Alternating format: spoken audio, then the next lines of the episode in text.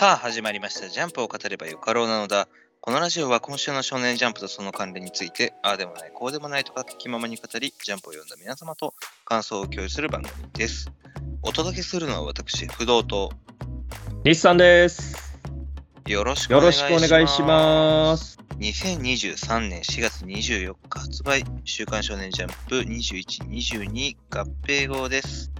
はい、それでは早速、ワンピース第1081話、黒ひげ海賊団10番戦船長九山ということで、えーまあ、先週から引き続き、えーガープのね、えーコピーはい救出奪還編というところになってますが、まあ今週も、まあ、ガープ中将の強さも、うんうんまざまざとこうね、見せてくれて、嬉しい反面、クザ何やってんだお前っていうような一応でしたね。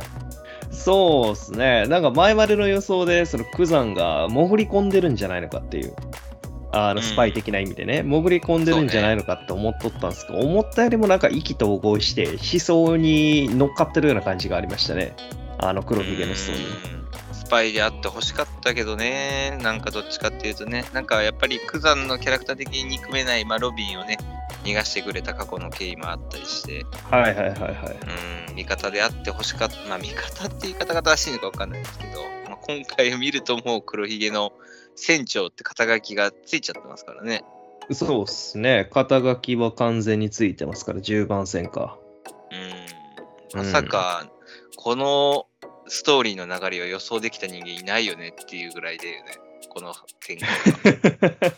そうですね。まあ、あの、その立場に一時的になってるみたいな感じのは理解はしてたんですけど、思ったよりも黒ひげと仲良くしてるっていうのが意外でしたね。うん、まあなんか理解の一致っていうことなんで、そのね、えー結局、青木寺九段が何をしたいのかっていうのがちゃんと分かってないので、まあ、その辺がまだ不透明ではあるんですけど、うん、まあそこの目的、目標がなんか一一部一致したのかな。うんうんうんうんまあ、この前のね、黒ひげの目的、目標で言ったら、この海賊島を国家として、まあ、独立させるというか、そんなあー話でしたけど、まあ、その過程なのか、何かが一致するんでしょうね。まあ、クーザンが自由にやりたいみたいな話っていうのは言ってるんで、まあその自由に生きるっていうのを黒ひげやったら叶えてくれるみたいな部分もあるのかもしれないですしね。ルフィでもいいじゃん、そんなの。先に出会っちゃったのが黒ひげやったってわけでしょうね。うんまあでもなんかやっぱり黒ひげも黒ひげで憎めない存在だなっていうのは、なんか改めて感じましたね。ああ、まあそうっすね。あの、前々からなんだかんだ、その、海賊らしさというか、その、そうそ人の夢は終わらねえ言ってるところとか結構好きでしたしね。う。ね、まあ、うんその悪役として、まあ確かに存在してて、いろいろと嫌なキャラクターではあるんだけど、こう、憎みきれないところはやっぱあるんだよね。人間臭さがそうなのかな。こううん酒を飲んでガッハッハとみんなで笑ったり、トークしたり、なんかこういうシーン、仲間たちとのこういう和気あいあいとしたシーン見てしまうと、ああ、なんか黒ひげいいよなってちょっとだけ思うんですよね。そうですね。この黒ひげ海賊団、なんだかんだ楽しいんじゃないのかっていうふうにちょっと思えちゃうとこがありますよね。そうね。まあなんかそういうところを見ると、黒ひげって本当にラスボス、まあ最終的な敵になるのかどうかっていうところもちょっと考えますよね。ああ、なるほど。さラスボスの位置としては、なんかちょっと憎みきれないといいますか、そういうところがあるってことですかね。なんかもっと他に、まあ今回それこそね、あの出てきた火の傷。の男、まあこれも、まあ、あ、そうなんだ、黒ひげたちも何も知らないんだなっていうところもあったんですけど、ええラストのポーネグリフを持ってるというか知ってる人人間かな？うんうんうんで、まあ、今回の飛竜の話によると、あ、支流か。支流の話によると、政府の人間というところですね。まあまあ、それはあそーまあ、あくまでこれは想像っぽいですけどね。うか。えー、まあ今回、あ、なんか真っ黒い船うん。に乗ってるっていうので言うと、革命軍の可能性とかもありますよね。ああ。確か黒、なんか黒い船乗ってたって話ありましたからね。ああ、なるほどね。うん。まあでもなんか巨大な渦で敵戦を飲み込むとか、なんかそういう能力者ってなると、革命軍でなんか、まあドラゴンとか、はいはいはいはい。その辺になるかもしれないけど、でもそれで言っちゃうともうポーネグリフって海賊たちもしくは世界政府以外のところで全員持ってることになっちゃうよね。うんうんうんうんうん。まあそうですね。そうなるとちょっと世界政府側弱すぎんっていう感じもするんですけど、バランス的にね。はいはいはいはい。バランスの部分で言うと、シリュウの言う通りの可能性があるんじゃないのかっていうことですね。うん。でないともう外側でワンピースたどり着いちゃうもんね。うんまあ、とはいえ、世界政府側がワンピースを見つけさせたくないっていう風な話ってありましたっけ？ああ、うーん、それはでもやっぱイム様の意向によるんじゃない？ああ、まあ、あの、その、結局、ワンピースが空白の100年だったりとか、あの辺に関わってくるんやったら、見せたくないっていうのはあるかもしれないですけど、今のところまだそこまでの言及はされてなかったはずですよね。うんまあ明確にはね。でもうんまあそこは空白の100年と何か紐づいてないと、ストーリー上ね、はいはい。パズルが合わないっていう感じはするんですけどね。まあ、それはそうですね。うん。うんまあまあ、そんなポーネグリフがどこにあるのか、その火の傷っていうのも、最初ね、まあこれも、あの、九山かなみたいなことも言われてたんですけど、まあ明確に違うっぽいので、うん。うんまあそれはそれとして。まあただやっぱりガープ、あー強いっすね。これが全盛期じゃないっていうんだからどうなってんだっていう話でしたけど、今週も。そうですね。九山に氷漬けにされても、もう一瞬で溶けてますからね。ね、やっぱりこうガープが全盛期の頃の白ひげロージャー戦国の時代、えーうんうがいかにあーすごかったかみたいなところをこう見せてくれるのがこう漫画としていいよね。こう上の世代がどれだけ強かったかみたいなね。そうですね。置いてもなお強いっていう風なところはロマンがあっていいですね。うん、そうですね。またもうガープが、あの今週ね、迷うやつは弱いって言ってるあたりが、はい。あなたもエース奪還の時迷ってましたもんねってなんかちょっとね、はいはいはい。今はもう吹っ切れてるからと。そうそうそう。よかったけどね。うんルフィが助けに来た時、迷迷ってたもんなーっていう感じがね。そうですね。こらえてましたからね、あの時は。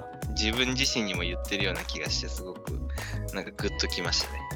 はいはいはいはいはい。まあそこで言うと今回クザンを倒す、えーコビを取り返すっていう風なところについてはもう迷いがないですから、ブルーホール、なんか新しい必殺技も出てきましたけど、クザン圧倒してる感じありますね。もう覇気と腕力というかね、肉体だけでここまで能力者圧倒できるんだから、そら強えわなって感じですね。ブルーホール、かっこいいですね。はいはいはいはい。なんかトリックアートにしか見えないんですけど、上から見てるから。ああ、実際には穴開いてないやつねそう。そうそうそう。はいはいはい。じゃあうんこの海底まで突き落としてる図ですけど。うん、まあ本当に海底まで突き落としてんねやったらもうクザン負けですけどね。うーん、まあ、それとりあえず言葉としてね。でも、九山だからもう海にたどり着く前に全部凍らせれるんじゃない？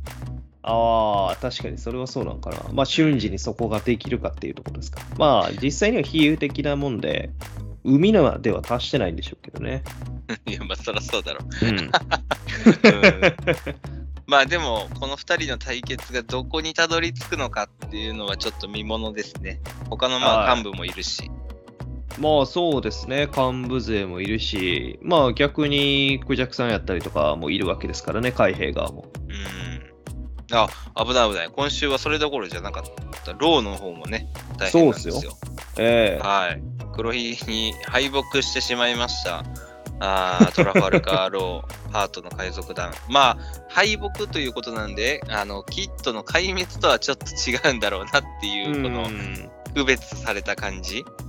ちょっとまたなんかキッドがかわいそうな気もしますけど、そうですね。うん、ローは、まあ、また復帰しますよみたいな ことを書いてくれてるような気がせんでもないんですが、まあ麦わら海賊団もあの時崩壊でしたからね、確か。ああ、そうだね。崩壊、壊滅、敗北と来てる感じです、ね。すね。まあ、やはり四皇の前ではっていうのが、このキッドとローがね、両方とも負けてしまったっていう、この衝撃ですね。うんなんかワノ国の後とは思えない感じですけど、あの時のあ勢いを考えるとね。あれだけも強キャラ感出してたのにね、まさかそうなんですよ。次の敵で負けるとはね。っていうところが、まあやっぱりこのあー4校になってくるとっていうあたりですね。うんうんうんどうしてもね。まあで、なんとかね、海に逃げれたペポとおローですけど、まあ多分わかんないですけど、黒ひげがね、あの、エッグヘッド島に来てたじゃないですか。はいはいはいはい。あれを考えると、ローたちもエッグヘッド島にたどり着いてる可能性もあるのかなと、ちょっとあ思いますけどね。追いかけてきてるってことですか？追いかけてきてる。うん。だから、ルフィたちと、もしかしたら、ね、ローたちが、あー会えるのかもしれない。合流するのかもしれない。それを追いかけてきた黒ひげたちみたいな。はいはいはいはい。で、もしかしたらもう船も船員もいなくなっちゃったから、うん。入ってくる、麦わら海賊団。いや、それはないだろ。それはちょっとふふ不義理すぎるだろ。まだ仲間がいるのはいるんだからね。まあね。はいはい。まあでもハートの海賊団が敗北っていうちょっとやっぱ衝撃的なあー引き分けでもしくは逃亡するぐらいかなと思ってましたが明確にここまで敗北と書かれてしまうと実力がね不足していたんだなっていう感じになっちゃいますけどうん、まあ相手が悪かったっていうところもありますね。まあそうねとはいえ、オペオペは取られてはいないみたいですから、まあそこは唯一の救いですね。そうねまあうん。この辺でまあチョッパー通じてですけどローが助かるなんか理由になったのもルフィたちとの関わりがあったっていうちょっとね主人公補正的なところもあって嬉しいは嬉しいですけど、そうですね。まあ、キッドたちには、まあ、あれですね、シャンクスだったからしょうがないな。あっちの方が主人公補正の過去がありますからね。ありましたね。。うん、はいしょうがないな。なんか、それもまた皮肉だよね。うんその前は共闘してたんですけどね。そうね。ううんん、まあ、そういったところで、このワンピース、本当にこの、あー新しい、えー最終編が始まって、もう、バトルバトルで見どころたくさんですけどね。はい、そうですね。あの見どころのあるバトルばっかりなんで、どれを追えばいいのかっていうぐらいのレベルですからね。はい、この頂上決戦というか、あーこの大バトル、限界バトル、あーまだまだワンピース、楽しみにしていきたいと思います。はい。続きまして、呪術廻戦第221話、北総ということで、えーまあ、いざ、あー五条先生の解放に向けて、まあ、先週ね、えーまあ、ラスボス前のみんなの集合と、まあ、賢者たちとのお最終決戦ですね、死滅回遊の終了とともにという、まあ、全員が死ぬこと、味方側が死ぬことによっての死滅回遊と終了ということで、えー今後の展開、五条先生が帰ってくるのかっていうところが、あー期待されていた今週でしたが、まあ、私はちょっと、あれですね、あだいぶ外しましたね。はい、まさか、うんあんまり復活するとはね。復活しましたね。まあ、ね、よかったねとか言って、復活しないかな、もうちょっと後かなとか思ってたんですけど、あーすんなり、かっこよく、やっぱりでも決めてくれましたね。こう、なんだろう、ふわふわした復活の仕方で、みんなで歓迎みたいな感じじゃなくて、さすがですね。はいはいいきなりあの辺ねうん、見せてくれましたね。はい、かっこいいですね。やっぱり、ジャンプのおこの登場シーン、最強キャラの登場シーンとはこうであるべきだっていう感じのね、登場の仕方でしたね。そうですね。これ、芥見先生も久々にテンション上がってんのかなっていうぐらいの感じがありましたね。でも、あれですね、思い返せば五条先生の復活って、この作中では19日、はたった19日。で、まあ、我々の現実世界だと3年と数ヶ月、そうですね。というで、ことで、ケンジェクさんの予想では100年後か1000年後ぐらいに復活するんじゃないのかって思ってましたけどね。だいぶ誤算ですね。僕よりだいぶ先やと思ってましたね。はい。まさかたったの19日で復活されるってなったら、それは焦るでしょうね。うん。っていうか多分、賢者はあれでしょうね。天元からいろいろ聞いて、あの、獄門鏡裏があることを知ったとき焦ったでしょうね。そうでしょうね。割と最近ですもんね、取り込んだのは。そうだね。で、はい天元から裏があるって聞いて、うわ、やっべえってなってから、日本海溝に走ったんでしょうね。大急ぎで持って行って、封印も2つ3つ施して、うん。これで大丈夫や、ほっと思っとったら出てきたわけですからね。ジップロックに入れてたのかな、やっぱり。ジップロック2、30ぐらいにしてたのかな？そこで破けるな。樹齢も入れて。事例も入れて。まあ、それがね、こうす、こうもすんなりと。っていうのはやっぱり、うーん五条先生の強さですね。うんうんかっこよさですね、これは。そうですね。しかも、あれですよね。あのー、8000メートルを日本海溝に入れてるっていうのは、まあ、ダメージは受けないのは当然でしたから、五条先生。まあ、あの、酸素をなくすっていう風な意味合いで入れてたんでしょうけど、それもそこで乗り越えて飛んできてるわけですからね。それはマジ、それはマジでどうなってんねんって言うでしょうね。確かに。まあもう、あの、無加減が、なんだろう、何でもありなのかなっていう感じですね。宇宙空間でも多分五条先生大丈夫なんだろうなっていう感じすらしますね。そんな感じしますね、もう。うん、深海でいけるんならみたいな、うんええところですね。まあでもなんか復活に至るまでの、まあちょっとみんなの、こう、なんだろうな、ちょっと温かい雰囲気も、おなんかちょっと面白くって、うんなんか特にね、はい高場がいいキャラしてますね、やっぱりね。そうですね、癒しから、癒しキャラと言いますかね。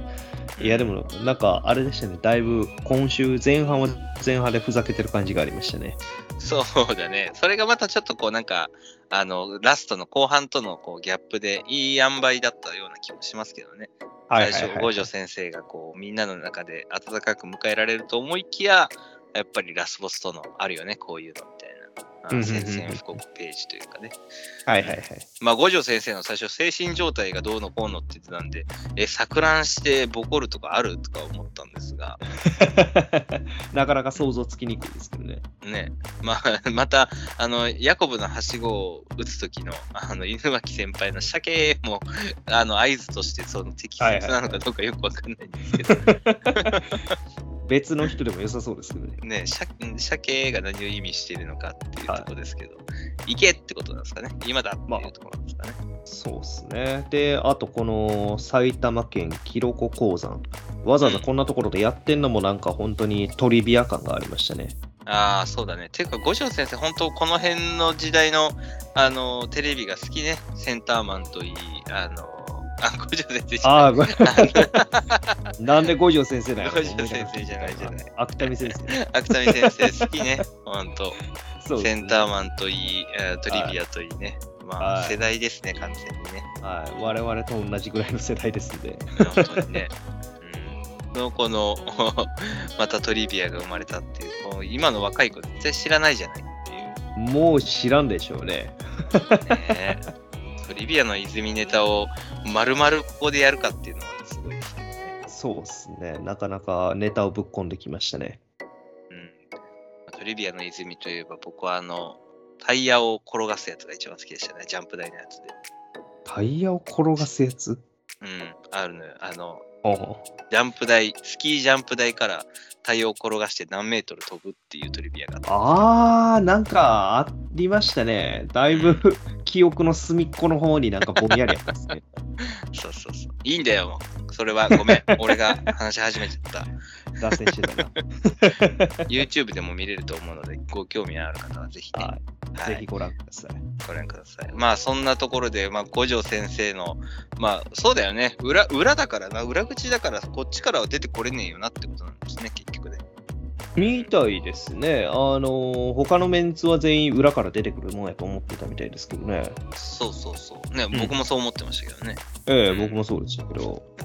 まあ、それこそこの辺も賢弱の手やったんかもしれないですね。裏から出られずに正門から出てくるようにしてたと。かもしれませんね。んまあでも何にせよ、あー専門から出てきた五条先生の、まあ、この賢弱に対する、今はの際だぞっていうこのセリフがね、またかっこいいですね。いいっすね。圧倒的強者感があっていいっすね。本当に。で、まあ、賢者も冷や汗かいてる。まあ、やはり最強格である五条の前ではっていうところが、すごく伝わってきますね、焦りがね。そうっすね。まあ、この段階で考えたら少ないより強いですもんね。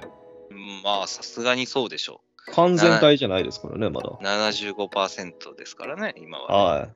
はい。まあ、そういう意味では、本当にスクナが今、賢弱、まあ、側って言っていいのか分かんないですから、いいですけど、こう、そっち側にいるからまだね、なんとかなるのであって、はいはいはいはい。えースクナが今この状態でなかったら終わってたんだろうなっていう感じも しますね。本当にね。いえ、もう人質取られてるようなもんですからね。そうね。もうこれが本当に、あ五条先生が、あまあ、ここで終わらせられない、えー原因になっちゃいましたね。まあ、しかし、うん今はの際だとかっこいいな。ちょっと、上司とかにも使ってみようかな、これ。怒られてる時で 怒られてるとき。もっと言葉を選んだ方がいいんじゃないか。今はの今際だと。何仕掛けてくんねん。はい、パワハラーってなるかな。あ、そっち？コンプライアンスですから。ははいい。まあそんな、まあでもやっぱりちょっと五条先生も、あれですね、少な、あーめぐみバージョン、伏黒バージョンの少な見て、ちょっとだけ汗かいてましたね。ああ、汗かいてんすかね、これは。若干。まあさすがに驚いてる顔でしょ。うんうんうんうんうんまあこれは予想外でしょうからね。まあそうですね。うんいや、まあその上で、この後の裏梅をボコるシーン、これいいっすね。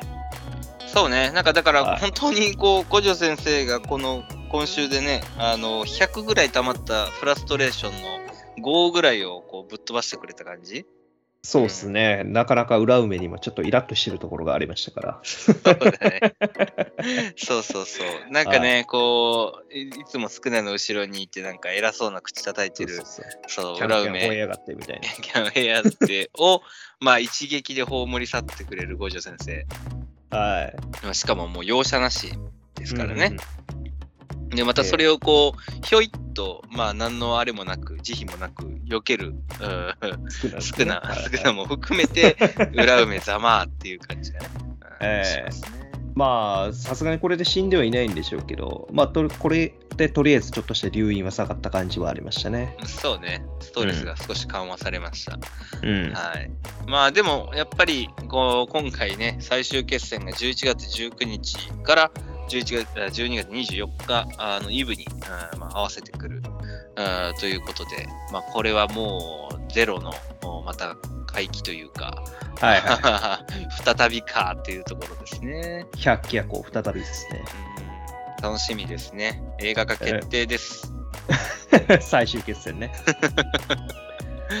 見たいね。まあまだ見てないけど。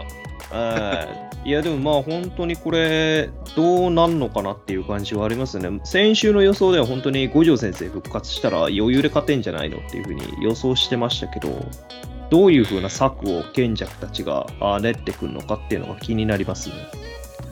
そうだね。まあ、賢弱、うん、そうだね。まあでも、五条先生が、まあ、スクナを倒したとしても、賢弱が、じゃあ誰が？ってなると、そこを考えると、うん、虎杖ではどっちかっていうなく、乙骨？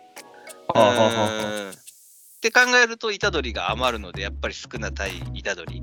賢弱 VS うん乙骨がスマートな、なんか最終決戦な気はしますね。ああ、でもあれですよ。賢弱 VS 虎杖やったら、息子とお母さんのバトルですからね。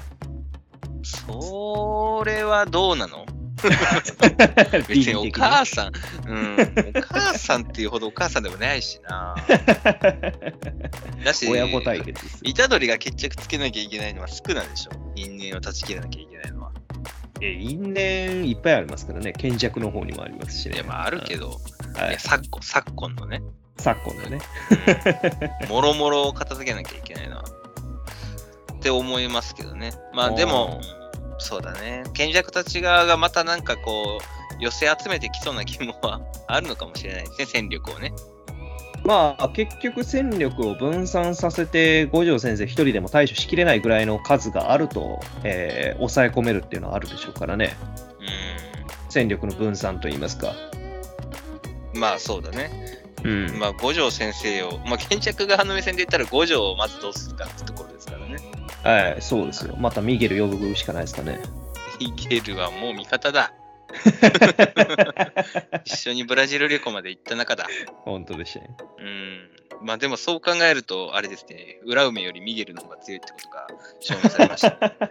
あ確かにそうですね。ミゲルが弾いてますから。どんどんミゲルの株が上がっていきます。五条先生が活躍すればするほど。ええまあ、またこの五条先生の最後の勝さの、まあ、宣戦布告が3年間封印されてた人間とは思えないほどかっこいいな。そうですね、3年間封印されてたとは思えないぐらいさっぱりしてますんで、さっぱりしてる主人公してるわっていう感じですね。うん、うん、期待してしまいますね、やっぱりね、ワクワクするし。うんそうっすね。帰ってくると。うん結、局、今まで圧倒的なパワーで負ける勝つみたいな展開ばっかりでしたから、圧倒的なパワー同士でのぶつかり合いっていうのをまだ全然見てないですからね。そうだね。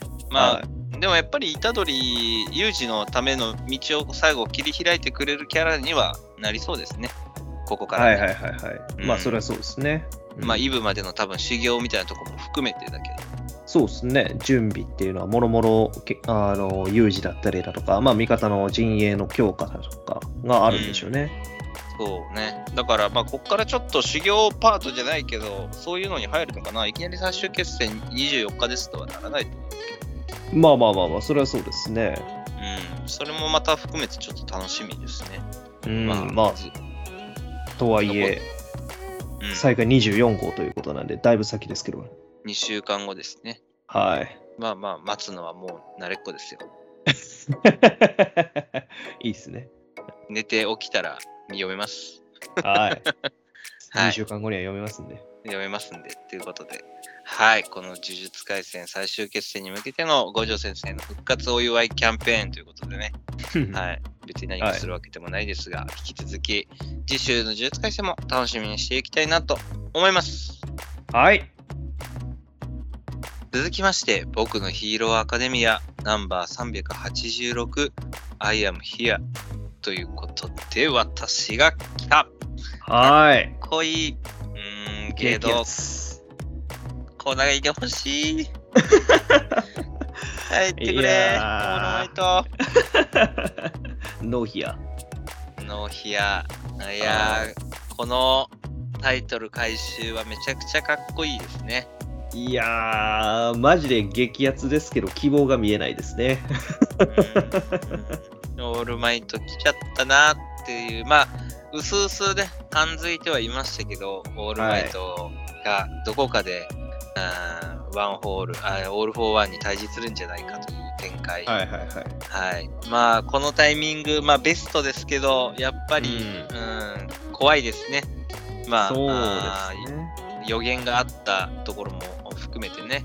うん。はい。まあ、ということで、今週、本当に先週があれですね、えーオール・フォー・ワンがあー群訝山荘からあー抜け出して、うん、止めきれなかった常闇くんとかね、えーはい、マキアとかも含めてやられましたからね。うん、うんやられて、えー、死柄木のところに向かっているところですが、まあ問題はね、まあもうピンチにはピンチが重なって、えーオール・フォー・ワンを止めるだけでなく、荼毘の方も実はやばいんだというところで、荼毘が爆発するらしいです。はい。いらんことばっかするな、こいつは。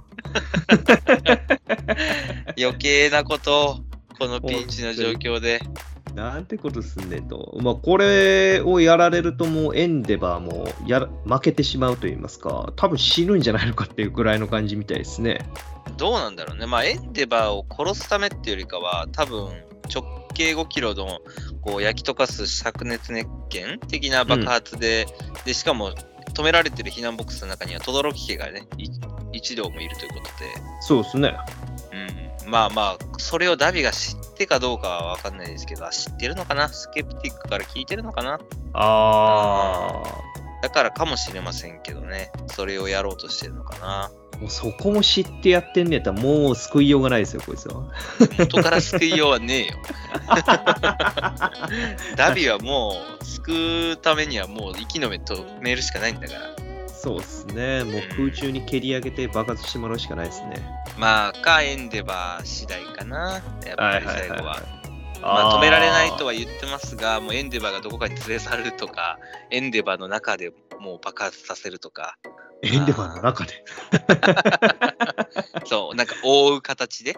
はいはいはい。いやいや、でもそこ言うたらもう今週、やっぱり2人が向かってくれましたから、軍河山荘の方に。そうだね。でもこれもさ、軍が山荘から今のダビたちのところに、まあ、間に合うのかなっていう心配もあるよね。いやいやいや、そこはもう飯田くんがいますからね、やっぱり。あーまあ、飯田くんと轟くん、この二人の、はまあいいですね。またこの二人のタッグっていうところがね、非はい常に熱いですけど。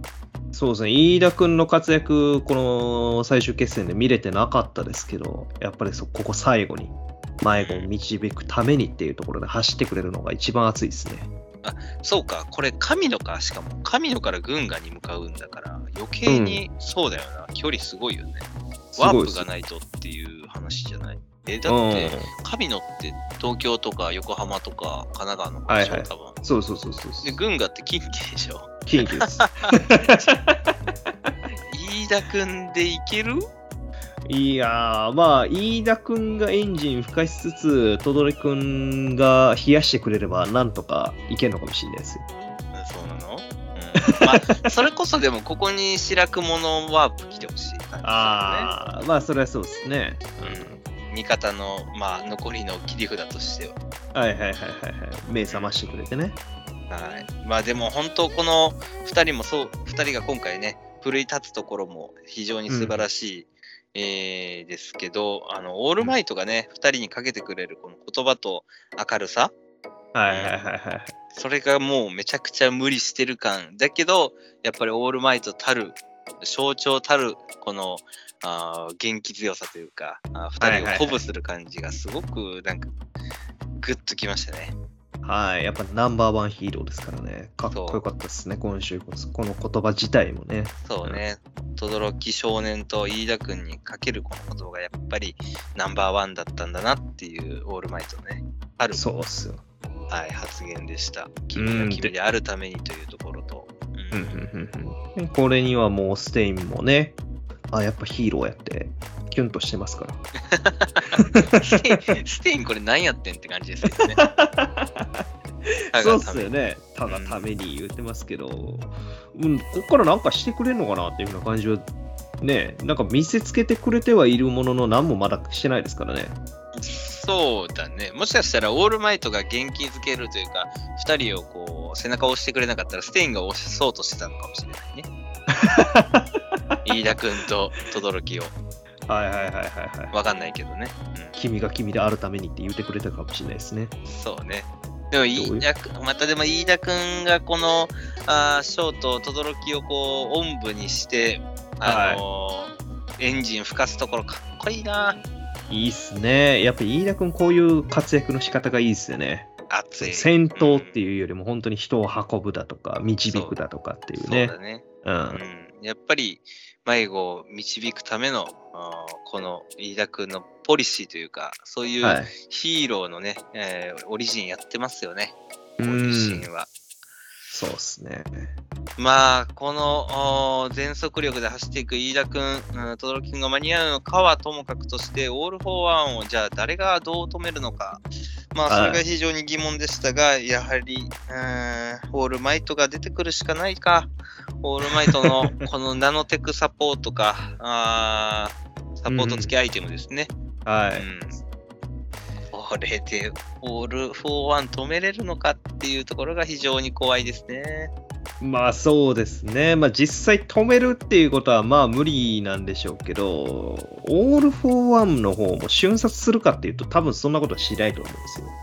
まあ、時間稼ぎにはなるよね。そうなんです。もう最悪の想定ですけど、いたぶると思うんですよね。最悪の想定だな、それ。誰が見本誰が見たいんだよ、それは見たくはないですけど、あのめちゃくちゃ恨みがあって、かつその憎悪っていうのがすごい増強されてるわけですから、瞬殺するわけはないと思いますからね。うん。だって、うんオール・フォー・ワンの最後の顔がやばいもんね。幼くなってるはずやのに、なんかすげえおっさんみたいな邪悪な顔してますからね。うん。ゾウとなんか言う、なんやろ、こう、ついに現れたか、お前みたいな。あーそういう笑みも含めてね。そうまあもうですね。、これはすぐにでも、あの、お前んとこに行ってやるぐらいの顔してますから。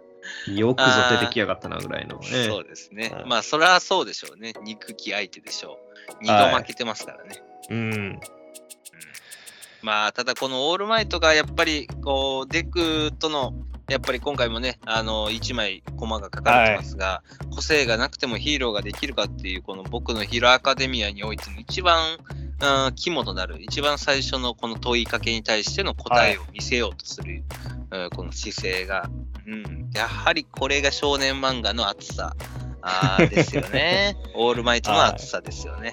いやー、まあ当然オールマイトもむこえ昔無個性でしたからね、そこの背景としてこの若きオールマイトとデクが並んで個性がなくてもヒーローができるのかっていう、まあその問いに対して今のオールマイトが答えてるっていうところですよね。そうなんですよ。はい。まあこれもまたちょっと嫌な見方ですけどね。まあデクがでも最終、あのー継承されてきた能力を最大限に生かそうと思ったらやっぱりオールマイトのね、今亡霊がゆらゆらっとしてるところがかっちりはまるきっかけになってしまうのかなとも思いますよね。オールマイトの最後が。はいはいはいはいはいはいはい。あの、一人だけずっとぼやっとしてたオールマイトの影が明確になってしまうと。なってしまうがゆえに、えーデクの最終覚醒というか、まあはいはいワン・フォー・オールが完成するというか、うん。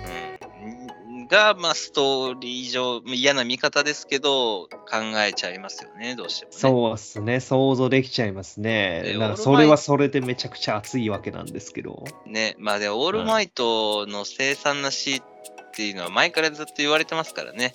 そうですね。うんナイトアイが予言してた通り、うん。なんかファンブックでも、堀越先生がちょっとちらっと、あのはいオールマイトはそういうもともと設定だみたいなってたらしいんですけああ、ど、もう凄惨な死を遂げる存ね。いや、在として。凄惨な死を遂げる存在じゃないですけど、悲しい結末、うんがある、うん、オールマイト、はいはいはいまあ、ヒーロー、ナンバーワンヒーロー。はいはいはいまあ、そんなような話があるみたい。まあ、わかんないですけどね。未来は変えられるって、ナイトアイも言ってくれてましたからね。みんなが、はいあー頑張れば努力すれば未来は変えられる。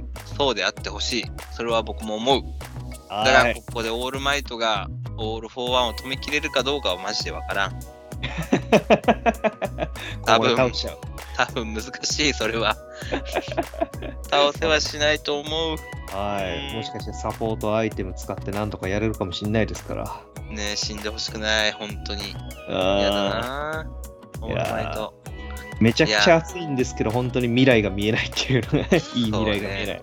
はいい。や、もう次のヒロアカの話、ページをめくれる気がしませんね、怖くて。そうっすね。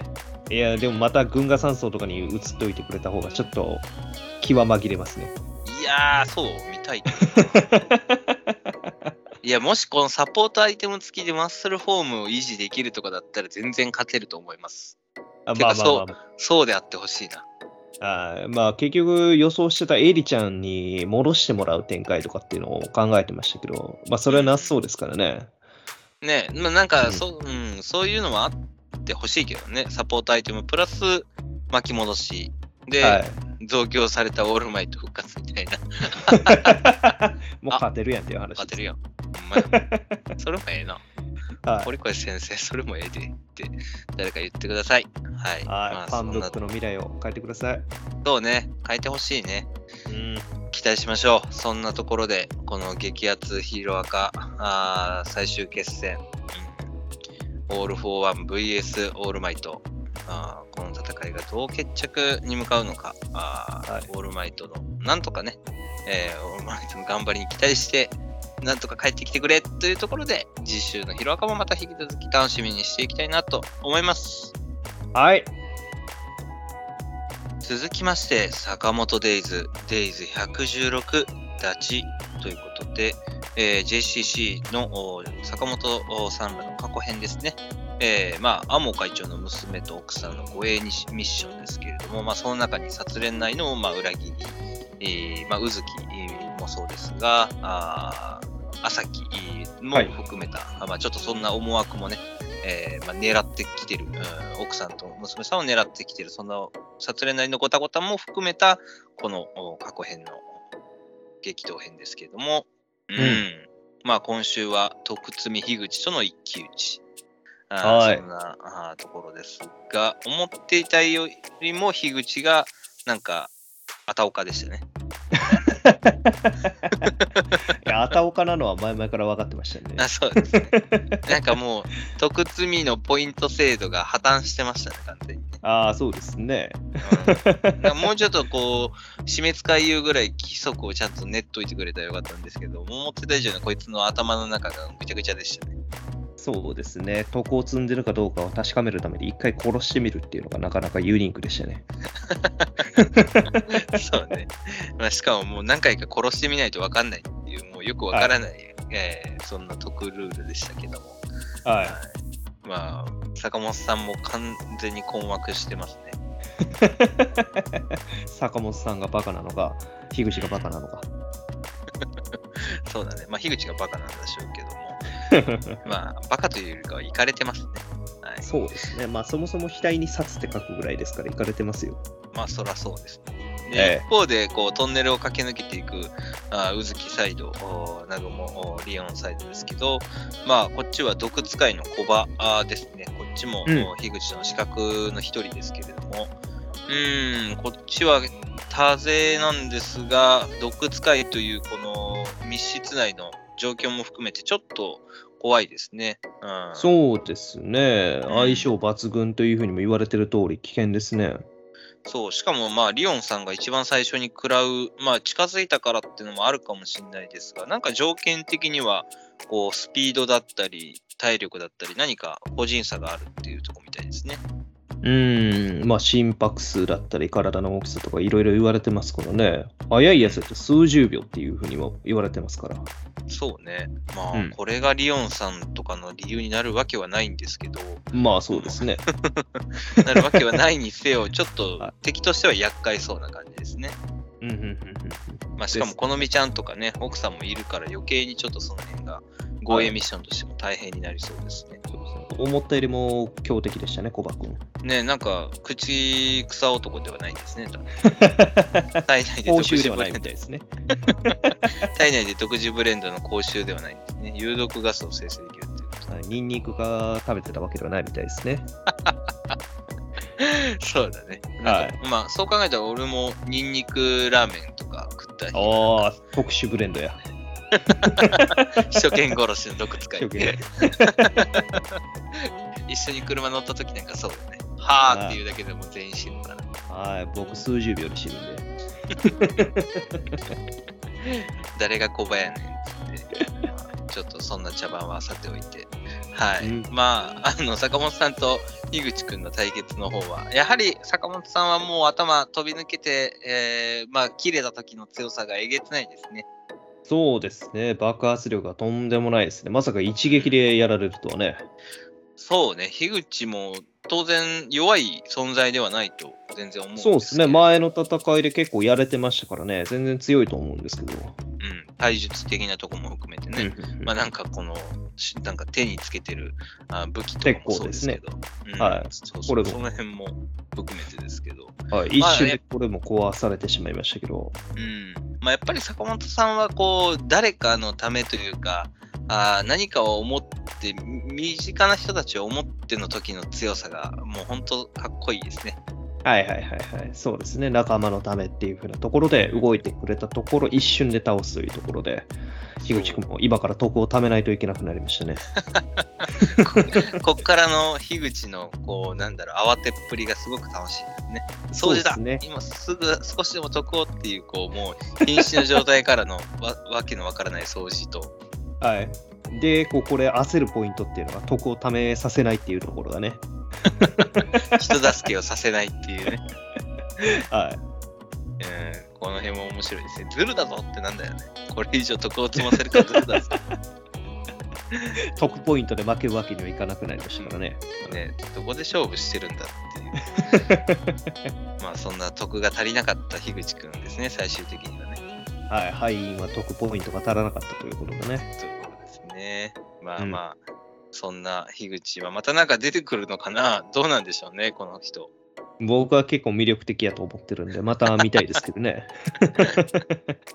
またどこかで貯めまくった得ポイント、将来的にはなんか今今の現代編においてはえらいことになってるかもしれま貯 めまくってすごいことになってるかもしれないですね。せん。かもしれないですね。あれから100万ポイント貯めてきたぞ言って出てくるかもしれないですから。ね。で、そして、相変わらず、う状況に全く不感なあ一般人たち。ヒューパシッとこう、はい。坂本さんに受け止められてますけど、ハンドルだけ持ってね。そうですね。これ、車も破壊されてそうですけど、乗れるんですかねと。走るんですかね、この車ね。はうんこの辺は急にギャグ漫画っぽくなる坂本デイズ面白いですけどね。い。はい。まあ、シュールな笑いですね、この後。まあ、細かいことは気にするなってやつですね。はいええ好きですね、こういうところは。えまあ、なんか、いちいちそんな細かいとかいいんだよっていう話です。細けいことはいいんだよ。そう、細かい方はいいんだよ。かっこよかったらいいんだっていう話。えまあ本当、お坂本さんもこれで合流はできるので、あと小場をなんとかして、えー、まあ、宇月の問題ですね、あとはね。うん、はい宇月と朝木の、おちょっとおごたごたのところ、宇月が裏切るのか、狙ってくるのか、そんなところでこの JCC の過去編が、まあ、今後どうなるかっていうところですけど、えはいまあ。金楽さんが生き残れるのか。ああ、それもあるね。金楽さんの、あー 存在も非常にちょっとね、えーどうなっていくのかは気になりますが、はい。そんなところで、次週の坂本ですも引き続き、えー楽しみにしていきたいなと思います。はい。続きまして、あかね話第59席、難しい3択ということで、えーまあ、先週に引き続き4人会選考会に向けた、えーマイケル兄さんとの稽古ですね。まあ、はい。先週はマイケル兄さんがあの話6小図なんていう、まあ、話のお属性とおその人のお人というらしさみたいな部分との相性みたいなのをね、えーまあ、図に表してくれましたが、まあ、はい。今週提示された3つのお話の中から、あかねちゃんがどれを選ぶのかっていう、このなんかシミュレーションゲームみたいな選択の中で、あかねちゃんが選んだのは変わり目でしたね。はい。お父さんの芸ということで、即答でしたね。そうだね。自分と合うもの、客受けが良さそうなものと、まあ、夫の芸っていう、あまあ、夫の話か。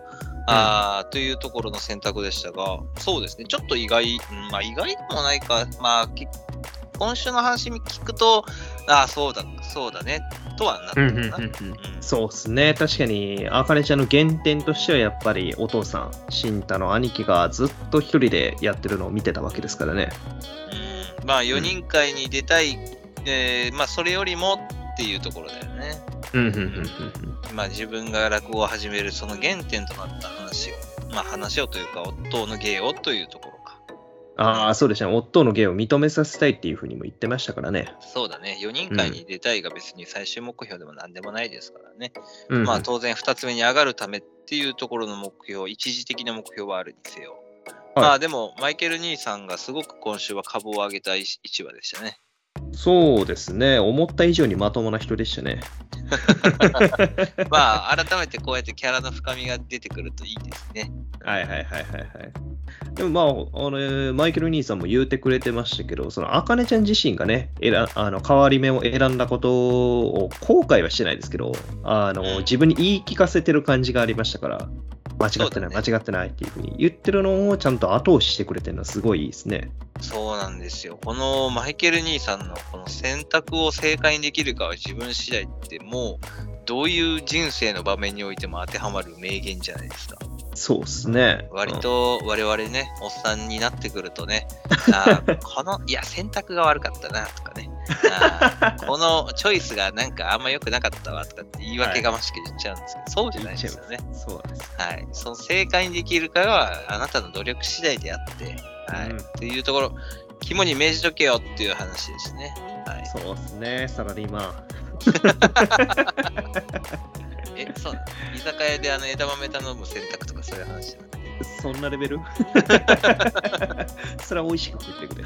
そう確かに。いや、まあ、このマイケル兄さん、思ってた以上にすごく、うん、律儀で、あの、じなんていうんだろう、義も熱く、うんはいはいはいはい。いい人ですね。まあ、何よりも新谷、えーお夫の、まあ、元弟子というか、あー兄弟子だったっていうところもあって、うん余計にこう、恩をあるからよ、すごく、あかねちゃんに対してもね、思い入れもあるし、うんうんでも、あんまりこう、距離感を近づけすぎると良くないからっていうことで、ちょっと一歩引いたような形になってたんでしょうけど、はいはいはいはい。うん。まあなんかこれがもう、今回も、お後付け、まあ、後付けな情報ではあるけど、後付けっぽくなくていいですね。そうですね。まあ実際その距離感があったっていうのは事実ですからね、マイケル兄さんだけ。そうそうそうそう。うんでも、でも実際はね、あの小さい頃3歳ぐらいから会ってたし、はい。うん、夫にもお兄貴としてすごく慕ってたし、はいはいはいはい。で余計に多分、新太に、あの、夫がね、あの、クビになった時、うんうん。いろいろあったんでしょうね、きっと。そうですね。荒れたでしょうね、こっちはこっちで。ね、多分その時のマイケル兄さんのこう気持ちとか、その時の感情とか考えると、なんかちょっと、うってなりますよね。なんかまだ描写されてないけど、はいはい。ちょっと目頭が熱くなるよね、その時の状況を考えるとね。ああ、僕はあなたがトイレに行きたい時の声かと思いましたね。違うわい。兄貴のおかげで人間になれたってマイケル兄さんが言ってますからね。まあ、それだけはい過去にいろいろあったんでしょう。というかなんか昔荒れてたっぽいですからね。そうですね。人間になれたなんていう風な言い方してましたから、まあもともとはグレてたんでしょうね、おそらく。ね。からうん落語家に転身して、もしかしたらその理由になったのかもしれませんしね。まあ、はいそこから、あきちんとした落語家になれたあ、今の実力までいったのがっていうところしょうけど、まあ、マイケル兄さんとね、あかねちゃんの、おまあ、今回で多分、あそんなにこう密接に、えー稽古はないとは思うんですが、あかねちゃんがこの変わり目をどうものにしていくのか。はい。はい。そうまあ、そんなところが、この4人会の選考会、ね、えー今、あの、強敵たちを相手にどう立ち回っていくことになるのか、まあ、そんなところ、あ次週のあかね話も引き続き楽しみにしていきたいなと思います。はい。続きまして、天幕キネマ、丸三、渚と映画研究部ということで、えーまあ、新連載の3話目ですけれども、えー主人公の新市はじめくんが、まあ、取り憑かれた脚本家ですね、えー天幕うー滝彦に取り憑かれてしまい、まあ、脚本をお書かされて、まあ、それが渚という作品なんですが、まあ、それに同級生の名女優、倉井さんが、あーうん、すごくドハマりというか感動してしまって、この映画を撮ろうというところから、まあ、あー映画研究部の友達とかと、まあ、映画を撮るところまでが2話目ですね。あ、撮ろうという決意までが2話目ですね。はい。はいという感じで、まあ、これから映画研究部というか、新一組が始まっていくというストーリーですね。はい、そうですね。まあ、うん本当に厄介なやつに取り憑かれましたねって感じですね。ね、映画見るだけで終わってたのにね、まあ、それが映画を撮る側に回ることになった。まあ、当然、うん、天幕の方は脚本家なので、うんうん脚本以降のことは全て、えーみんなでやっていかなきゃいけないということですね。はい、そうですね。で、おまけにちゃんと取らねえと、たたり殺すとまで言われてますからね。割とこれをこう軸にこう人質に取っていくんだなっていう感じがちょっとしましたね。まあ、新一を追いやるにはまあこれしかないんでしょうけど。はいはいはい。うんまあなんか取りたくなる、取らなきゃ、あーまあ取りたくなる、取りたいっていうよりかは、あー取らなきゃ殺されるっていうのが背後にあるってちょっとあれですけどね。うんまあそうですね。まあ、まははじめ自身もその、渚を見て感動して撮りたいと思えた部分もあったんですけどね。うん、まあ初動はそうだけどね。はいまあ、。それがこう、どんどんどんどん作っていくうちに、ドハマりしていくっていうところで、あーはいはい物語の最初と最後で対比みたいな形になっていくのかなとは思いますが、そうですね。うん。まあ逆に、あー今回ね、友達として登場してくれて、まあ今後一緒にやっていく、尾藤くんとか、椎野くん、秋津くんか、はい。うん、まあ、まあ、あの、暗い悲劇と一緒にできるっていうので、めちゃくちゃテンション上がってますけど、そうですね。多分、ここからどうなっていくんでしょうねっていう感じですね。実際取っていこうとすると。はい。まあ、自分の立場やったらプレッシャーが強くてやりたくないですけどね。そうだね。しかも中3で受験勉強もある、このお学生の本文も忘れてってことね。まあ、いろいろとちょっとこの映画を、渚を撮っていくにあたってのあハードルは見えてきましたね。まずは倉井さんのスケジュールと、で、あとはい当然予算と、はいあとみんなとの多分知識、経験もいろいろあるんだろうけれども、うんまあこれらをどうクリアしていくのかってとこですね。そうですよね。まあ、撮影器具とかはね、なんか興味 iPhone とかで撮ってる映画とかもあるらしいですから。やれんことはないんでしょうけど、結局、その機材関係、あまあ、他の録音関係とかか、が難しいでしょうから、そういったものとかもろもろ解決していくってなるとなかなか難しそうですけどね。そうだね。まあ、うんカメラを止めるのも確かにそうだし、で予算で、まあそれでも300万かかってるし、はい。まあなんか有名なとこで言ったらパラノーマルアクティビティとかね、あれも定点カメラをほぼ使ってたあ作品ですけど、あれでも数百万かな。そうですね。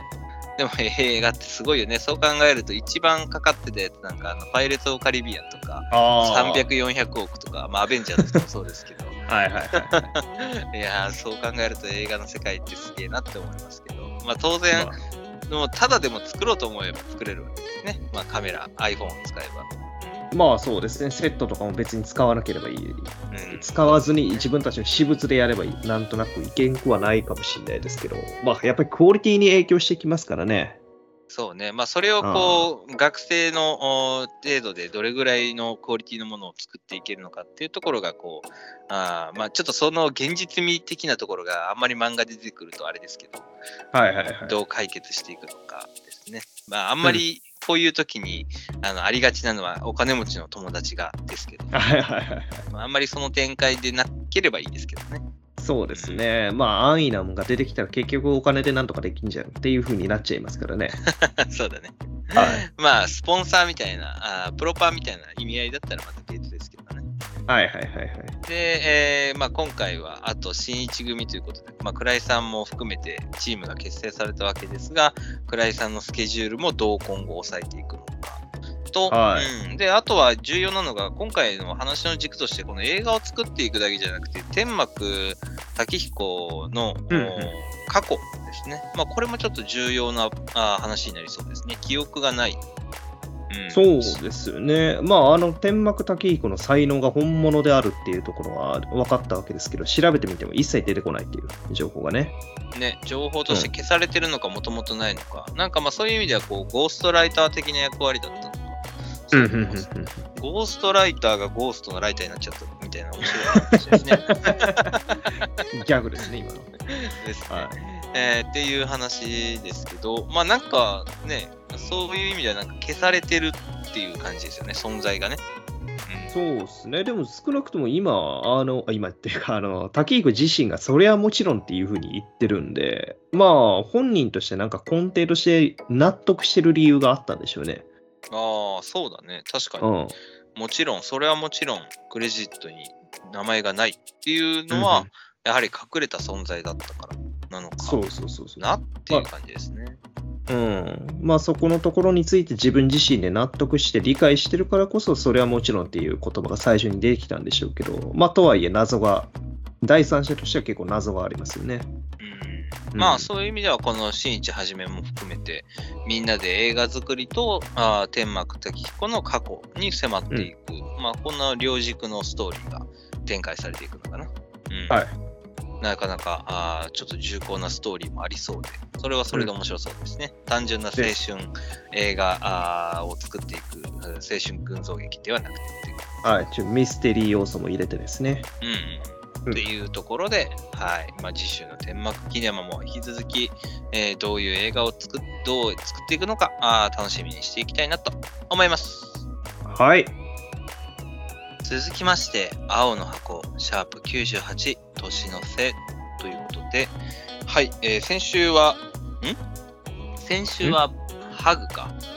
そうだね。あ、そうです。ハーグですよ。はい、先週はハグですね。先週はハグですねってなんだろうね。クリスマスイブの お千夏先輩と大輝くんのハグ事件ですね。はい。まあ、なんやかんやで、まあ皆さんご存知の通り、えー、千夏先輩と大輝くんがあー抱き合ったあー日でしたが、はい。うん。あの衝撃からあーということで、今週、まあ年の瀬というか、ウィンターカップ先輩負けちゃったんだっていうね、はい、すごくあっさり負けましたね。スラムダンク以来のこのあっさりなあー 終わり方でしたね。あまあ、あれはもうそのまま終わりましたけどね、は漫画自体が。まあ、先輩、ちゃん先輩2年生なんでね、まだうん1年あるんで、まあそこがまたキーになりそうですけど。はいはいはいはい。まだ2年生、3年生の話も出てくるというところですかね。うん。まあしかもちょっとね、まあ今回はウィンターカップというよりかは、あの、ゆめかさんとのね、えーわだかまりな部分の、お話もちょっと軸としてあったので、まあまずはそっちが片付いてよかったなっていうところと。はい。と思っとったら、また次の事件として、そのハグ事件が発生したわけですからね。うん、そうだね。まあ、あれは大輝くんの優しさとこれまでの頑張りに対して、えーまあ、千奈先輩がいろいろと抱いてた感情が、まあ、芽生えたというか、花開いたというか、あーということで、えー起きた事件なわけですけれども、まあ、その後ね、はいなんかこう、ひょんとおお互いのお距離感がななんか離れて見えるような大輝くん。で、まあ、多分千奈先輩からすると何の意識もなく、意識してないように見せてるというか、ああ、そうね。あーそういう感じの、なんか、なんだろうね、女性特有の、あの、うん私は別にみたいなところに対して男はオロオロしてる感じの、この、ありがちなやつ。ああめっちゃスンってするやんって。えあれは、何やったんや、みたいな、そんな大輝くんですけれども。俺だけかと。で、まあ、今週のところで言うと、まあ、ラストの部分になりますが、千奈先輩がね、えー、まあ、年末、う実家に帰るというか、おじいちゃんおばあちゃんのところに帰るとか、はいはいはい。長野のおじじいちゃん家に行くということで、年始まで、まあ、会えなくなっちゃうっていう話ですね。ええそうです。すれ違いのまま距離ができちゃうわけですからね。そうね。まあ、今週のね、うんちょっと、お話、二人で話す瞬間、時にね、嫌だったと言われる、あちょっとあからめながら言われる大輝くんですが、まあ、ちゃん先輩からすると少し気が気になってたあーところなんでしょうね。そうでしょうね。言ってしまえば大輝が朝、なんかぎこちない感じでパッと出て行っちゃいましたからね。嫌だったんかなっていうふうにちょっと思ったんですよね。ほぼ告白ですよね。これ 実質。実質ね。9割9分告白じゃないですか。ええ嫌でしたかとうって言えばよ本当に。言ってねまあ、ここで大輝が即答できなかったのも悪いんですけど、うん。うんうんうんまあ、このハゲ坊主田中先輩が来てしまったのが運の好きですね。浮かれた格好してんなと。相変わらず間が悪いですね。そうですね。かわいそうにという 大輝の報われない感じと。はいで、まあ、ちょっと今週気になったのが、あれですね、ひなちゃん、あーあやめちゃん、きょうくん。まあ、相変わらずこの3人の謎のこの空気感というか、なんか今後どうしたいのっていう感じですね。そうですね。微妙なトライアングル三角関係が出来上がっていってますね。そうだね。未だにちょっと大輝を意識するひなちゃん。うん。で、そのひなちゃんを見て、えーまあちょっとなんか、何かをけ、何かを思う、うん、あやめちゃん。で、はいはいそのひなちゃんを気遣うきょうくん。うんうん。で、きょうくんがひなちゃんを気遣ってるのを見て、なんかようわからん表情をするあやめちゃん。まあ、シンプルに考えるんであれば、あのシンプルっていうか、いい、純粋な方向で考えるんであれば、やっぱり、あの、大気のことを気にしてるひなちゃんを、まあ、あ慰めようとするといいますか、気を紛れ紛らわせようとするあやめちゃんに対して、先に、きょうくんが慰めに行って、感心してる顔というふうにも思えなくもないですけど、ああ、なるほどね。さすがきょうくん気使ってるっていう、そう。いい男っていうところなのうんか、まあ、もしくは、こう、きょうくんにちょっとあやめちゃんが、あー気ができてきてるから、え、ひなちゃんのところみたいな？うん、なのか。そっち行くの？みたいうんはいまあ、きょうくんの心情がようわかんないんですよね。な。そうですあのね。友達としてのひなちゃんを助けているのか、割と気があるからひなちゃんを助けているのか。はい。まあ、この辺だいぶ。うん腹に一物持ってそうな感じですからね、京子に関しては。なんだ腹に一物持って そんな言い方する？そそうなの？あるよ、あるよ。一物か抱えて誰だるって言う誰だって持ってんだろうが、誰だって。えーまあそんなね女性の方持ってないいいんだよ、そんなとこは。掘らなくて。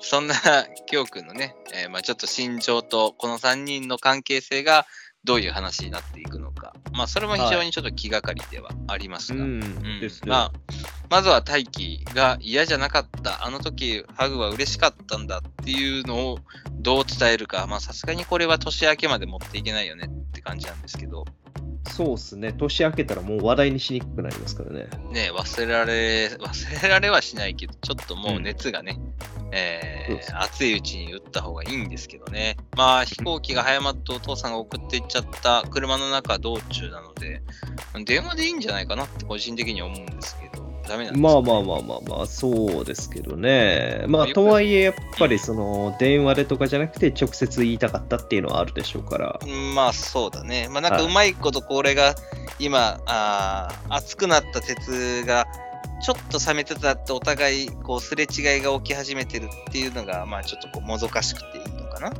はいはいはいはいはい、はうんい。そうですね。せっかくくっつきそうやったのに、冷や水かけられて、あれっていう風になっちゃう。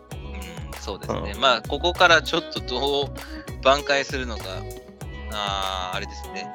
ジャン先輩が急に飛び降りるかもしれませんね。ゴロゴロゴロゴロってこう。どういうことやドア開けてえ車から。で ジョージどないだったの？タクシーに乗って、帰ってくださいって、戻ってくださいってなるのか、大輝が追いかけるパターンになるのか、どっちもないでしょうね。ないな。なさそうだな。まあ、そうですね。なんだかんだこのまま年末というか年明けちゃうんじゃないですか。で、帰ってきて。なんやかんや。で、帰ってきてから、まあ、なんだかんだその話が出てこずにしばらく経つんじゃないのかなってちょっと思っちゃいますね。ちょっとギスった感じで。空白の数週間いるかな？うんありそうですけどね。まあ、ありそうはありそうだね。そのはい、こ展開ねこから大気地夏倦怠期編になるかもしれないですね。倦怠期そのなんか、絶頂期があったかのような、あれがピークになっちゃうよね。そうですね。うんまあでも、まあ、うん、くっつく、まあここで、そうだね、うん、返答して、くっつくってわけでもないんだろうけど、まあ、ちょっとそこはええ確かに物語的にはもうちょっとじらさないといけないのかもしれませんね。はい青の箱的には。まだ98話なんで、もしかしたらちょうど100話でくっつくかもしれませんけど、そんな小田さんみたいなことやっちゃう。99で年明けで、うんはい。まあないか。どうだろうね。余計だな。余計なお世話だな。はい。まあそんなあの箱も、まあ本当にこの2人がなんかくっつきそうでくっつかない、そんなあーじらし加減に、まあじらされてる我々もそうですけどもね、えーうんどうなるのかっていうところが、あー気になりますね。ようよう見たらおじいちゃんとお母さん見てる番組、相席食堂じゃねえかっていう。ああ、これそうか。茶の間に、茶の間に映されている番組、めちゃくちゃ相席食堂じゃねえかっていう。気づいてなかった。俺も今気づいた。人気ですからね、そうですね。はい。そんなところで、まあ、次週の青の箱もこの2人がどうなっていくのか楽しみにしていきたいなと思います。はい。はい。ここまで週刊少年ジャンプナンバー21、22合併号を語ってきました。次週は23、5月8日ということで、えー新連載があーもう一作品いきますね。ドリトライということで、ボクシング×昭和。なんかちょっと画風が昭和っぽいなと思ったら、うん舞台が昭和みたいですね。そういうことみたいですね。ちょっと最初見た時心配になったんですけど、ちちゃんと理由があったみたいでしたね。あ、ちょっとこの濃さとね。そううんそうそうそう現代っぽくはないからね、確かに。はい。うん、まあでもちょっと内容を見てみないとその辺はどういう物語というかキャラクターというかねはいはい。いろいろと気になりた気になるところですが。まあボクシング系。そうだね。現代でボクシングあ初めの一歩がそうか。ああ、いや、それはまあそうですけど。え？うんダメですか？ああ、いえ、まあそういう意味であればね、ボクシング漫画自体はいっぱいありますから。ろくでなしブルースはボクシング漫画に入るか。入るか。は、は、入るか ギリか。あれをボクシング漫画と言っていいのかどうかっていう。そうだ、まあ、ジャンプで言ったらもうそれぐらいかもしれない。はいはいはいはい。まあそんなところで、えー気になる、えードリトライ、えー次週、えー次週というか次のジャンプでも楽しみにしたいというところと、はいはい。また我々も語っていきたいなと思っております。で、はいえー我々 YouTube、Twitter の方やっております。皆さんからコメントいただきましたら頑張る活力になりますのでお願いいたします。はい。はい。というところでまたあー来週あー楽しく語っていきたいと思います。本日お届けしたのは私、ぶどうと、ネイさんでした。ありがとうござありいました。がとうございました。バイバイ。バイバイ。